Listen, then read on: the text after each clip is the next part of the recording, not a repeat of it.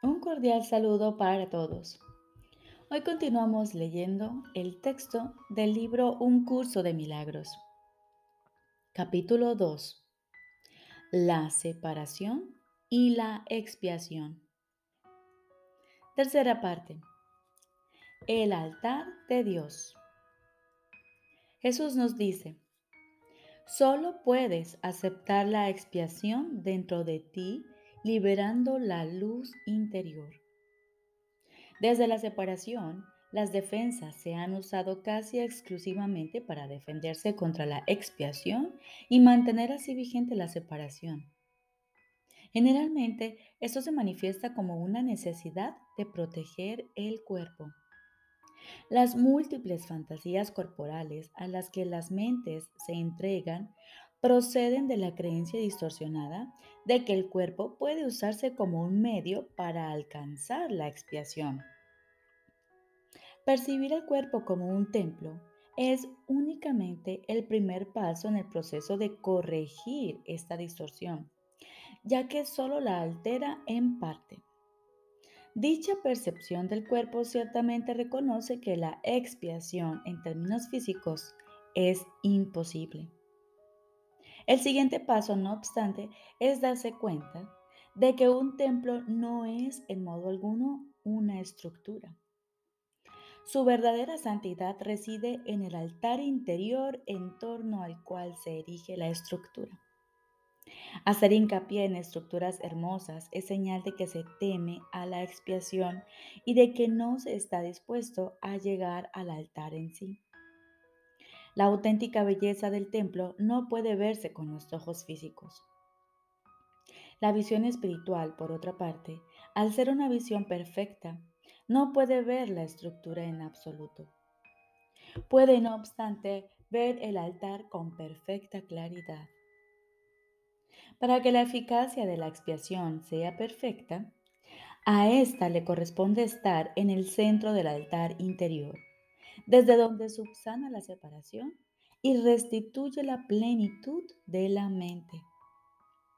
Antes de la separación, la mente era invulnerable al miedo, ya que el miedo no existía.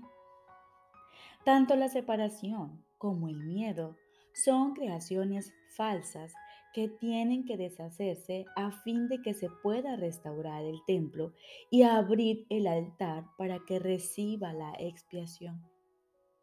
Esto supone el fin de la separación, al poner dentro de ti la única defensa eficaz contra todo pensamiento de separación, haciendo de este modo que seas absolutamente invulnerable.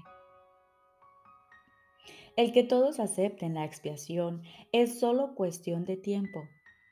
Tal vez parezca que esto contradice su libre albedrío, dada la inevitabilidad de la decisión final, pero en realidad no es así.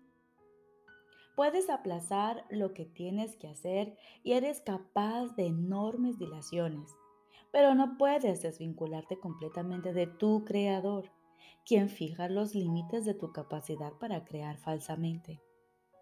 Una voluntad aprisionada engendra una situación tal que llevada al extremo se hace completamente intolerable. La resistencia al dolor puede ser grande, pero no es ilimitada. A la larga, todo el mundo empieza a reconocer, por muy vagamente que sea, que tiene que haber un camino mejor a medida que este reconocimiento se arraiga más, acaba por convertirse en un punto decisivo en la vida de cada persona. Esto finalmente vuelve a despertar la visión espiritual y al mismo tiempo mitiga el apego a la visión física. Este alternar entre los dos niveles de percepción se experimenta normalmente como un conflicto que puede llegar a ser muy agudo. Aún así, el desenlace final es tan inevitable como Dios. La visión espiritual literalmente no puede ver el error y busca simplemente la expiación. Todas las soluciones que los ojos del cuerpo buscan se desvanecen. La visión espiritual mira hacia adentro e inmediatamente se da cuenta de que el altar ha sido profanado y de que necesita ser reparado y protegido.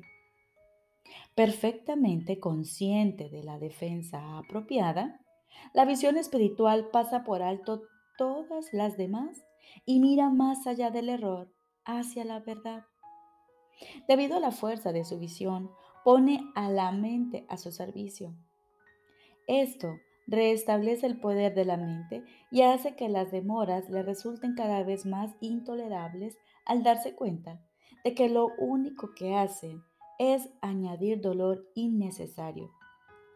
Como resultado de ello, la mente se vuelve cada vez más sensible a lo que antes habría considerado solo pequeñas molestias. Los hijos de Dios tienen derecho al perfecto bienestar que resulta de tener perfecta confianza. Hasta que no logran esto, se agotan a sí mismos y desperdician sus verdaderos poderes creativos en fútiles intentos de obtener un mayor bienestar valiéndose de medios inadecuados. Sin embargo, los medios reales ya les han sido provistos y no requieren esfuerzo alguno por su parte. La expiación es la única ofrenda digna de ser ofrecida en el altar de Dios, debido al valor que el altar en sí tiene. Fue creado perfecto y es absolutamente digno de recibir perfección. Entre Dios y sus creaciones existe una perfecta interdependencia. Él depende de, ellas porque las creó perfectas. Les dio su paz para que nada las pudiese alterar ni engañar. Siempre que tienes miedo, te engañas a ti mismo y tu mente no puede servir al Espíritu Santo eso te deja hambriento, pues te niega el pan de cada día. Dios se siente solo sin sus hijos y sus hijos se sienten solos sin Él. Tienen que aprender a ver el mundo como un medio para poner fin a la separación. La expiación es la garantía de que finalmente lo lograrán.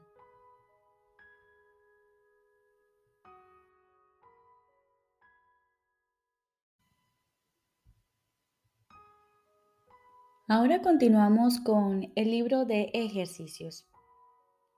Lección número 11. Mis pensamientos sin significado me están mostrando un mundo sin significado. Mis pensamientos sin significado me están mostrando un mundo sin significado. De todas las ideas que hemos presentado hasta ahora, esta es la primera que está relacionada con una de las fases principales del proceso de corrección, la inversión de la manera de pensar del mundo. Parece como si fuese el mundo el que determina lo que percibes. La idea de hoy introduce el concepto de que son tus pensamientos los que determinan el mundo que ves. Alégrate en verdad de practicar la idea en su forma original, pues en esta idea reside la certeza de tu liberación. Mis pensamientos sin significado me están mostrando un mundo sin significado. La llave del perdón se encuentra en ella. Las sesiones de práctica con la idea de hoy deben llevarse a cabo de forma ligeramente distinta de las anteriores. Comienza con los ojos cerrados y repite la idea lentamente para tus adentros. Mis pensamientos sin significado me están mostrando un mundo sin significado. Abre luego los ojos y mira a tu alrededor. así como a lo que está cerca, a lo que está lejos y a lo que está encima o debajo de ti. Mira por todas partes. Durante el minuto más o menos a emplear usando la idea, simplemente repítela en silencio y asegúrate de hacerlo sin prisa y sin ninguna sensación de urgencia o esfuerzo.